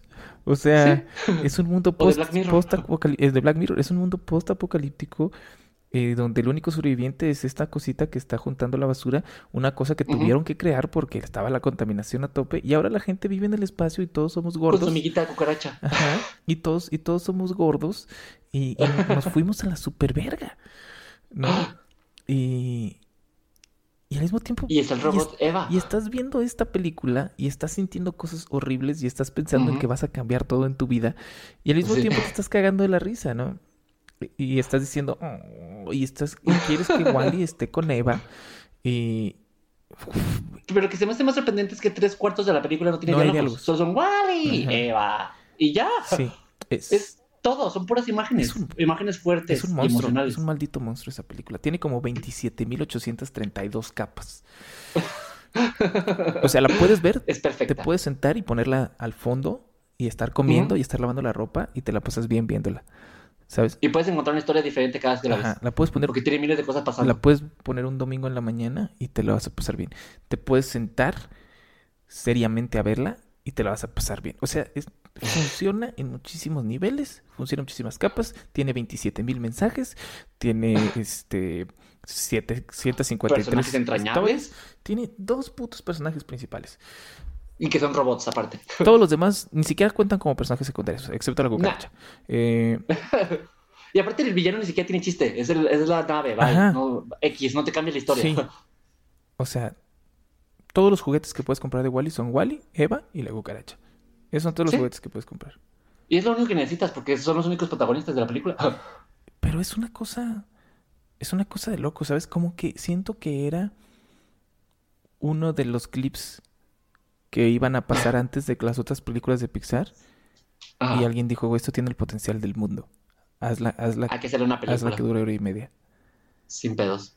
Y yo podría ver hasta una secuela, una... O sea, no la necesitamos, no la pediría, pero si la sacan la veo sin pedos. Sí, sí, no mames. No es una gran mames. película. Qué buen es Wally. Qué buena es Toy Story 4. No, no puedo creer que esté tan enamorado de la cuarta parte de una película que desde la parte 2 ya sentías como que ya se le estaban acabando las ideas. Es que, ¿sabes también creo que cuál es el- lo que nos llega a todos? So, Creo que también tiene que ver con un pedo generacional. Los millennials todos estamos perdidos y lo tenemos y estamos buscando nuestro propósito. Y Toy Story nos está hablando directamente a nosotros. Así de, no te preocupes, los juguetes tampoco saben cuál es su propósito. Identifícate con ellos. Claro. No, Que y, creo que ese es el gran pedo. y el pedo de Forky es una cosa de locos. No, no Maravilloso, todo. Bueno, encanta. pero bueno, estábamos hablando de Wally. El punto es, ya tenemos, ya tenemos el top. Ya les va el top, señores. 21 Cars 2, 20 Un Buen Dinosaurio, de 19 Ujú. Cars, 18 Monsters Ujú. University, eh, 17 A Box Life, 16 Valiente, 15 Cars 3, 14 Ratatouille, 13 Toy Story 3, 12 Coco, 11 Buscando a Dory, 10 Toy Story 1, 9 Monsters. Inc., 8 Los Increíbles 2, 7 Buscando a Nemo, 6 Toy Story 2, 5 Up, Ajá. 4 Intensamente, 3 Los Increíbles, 2 Toy Story 4, 1 Wally. Esperamos sus cartas de odio porque Toy Story 4 está en la 2. Pero, Alguien va a decirnos, ojalá que se vayan a la cárcel. pero a mí me perdonan, pero sigo pensando que es, eh, eh, es lo mejor que ha hecho Pixar en años. Sí, es lo mejor que la ha verdad hecho hicieron- Pixar. Y se ve todo, todo el amor con lo que hicieron la película. Sí. Con muchísimo O cariño. sea, se nota, para los juguetes y para, y para los- la audiencia. se nota que, que no la hicieron nada más porque ya tocaba. Se nota que la hicieron. Se nota que pelearon por hacerla, ¿sabes? Como que a lo mejor Sí. probablemente Disney dijo, igual que todos nosotros, ¿no? Ya, Ya, ya estuvo bueno con Toy Story. Y ellos dijeron, Ajá. no, no, no, no. Tenemos esta idea que de verdad queremos hacer, tenemos este... Y tenemos que terminar la historia de Woody. Ajá. Tenemos que cerrar este ciclo. Así es. Porque Toy Story 3 sí se sintió mucho de que dijeron, tenemos estas dos escenas. Ujú. Este... Pongan la historia alrededor. Queremos, queremos hacer estas dos escenas, ahorita buscamos en Pero esta sí se, sí se ve. Porque, porque realmente la, la escena de despedida de Woody en Toy Story 4 eh, no es para nada tan emotiva como cualquiera de las dos escenas de Toy Story 3. No, no, pero es muy bien merecido. Pero es la escena que necesitábamos de Woody, exacto. Sí, sí, sí. Sí, Necesitamos despedirnos de él. Sí, entonces... Lo lograron con creces. Entonces, por escenas emotivas, escenas de que ya valió verga, de que estoy sintiendo demasiadas cosas, sí gana Toy Story 3. El problema es que Toy Story 3 tiene muchas más escenas además de esas dos. Que no. Y no se mantiene por sí misma con esas dos escenas nada más. Exacto, y Toy Story 4 se mantiene por completo con todas las demás. Y esa historia, esa escena al final está buenísima. O sea, Se lo merece. O sea, está muy bien merecida. Sí. Todo lo que lo hicieron, todo el trabajo que hicieron de fondo para hacerla, se lo merece. sí, 100%. Toy Story 4, la amo mucho, la quiero. Cásate conmigo, Toy Story 4. Eh, y bueno, Y pues ese fue nuestro top. ese es, ese es el top, señores. Ese es... Con estos 25 minutos que agarramos para hablar de Toy Story 4 y el amor que tenemos por ella. Una hora y media duró este podcast. Muy bien. bien merecido también. Sí, ya, vámonos rápido, vámonos rápido. Ya acabamos con esto. Tus redes sociales, Arroba Germán. Germán Gallar en todos lados. Síganme en YouTube. Ya estoy subiendo videos otra vez. Este, yo creo que mañana sale el, eh, la reseña de Toy Story 4. Va a estar llorando. p- p- Pónganle Claro. mucha Sí, atención. bueno, que para ustedes va a ser ayer probablemente. No sé cuándo va a o ser. pasado mañana. Sí, Uno nunca sí, sabe. claro. Y yo soy Chico Ansiedad en Twitter y mi blog es mixología.mx. Y pues muchas gracias por esta, este bonito debate, Germán. No, hombre, gracias a- a- por invitarme como siempre. y nos escuchamos en el siguiente episodio. Nos vemos. Gracias. Bye. Bye. Después de los créditos.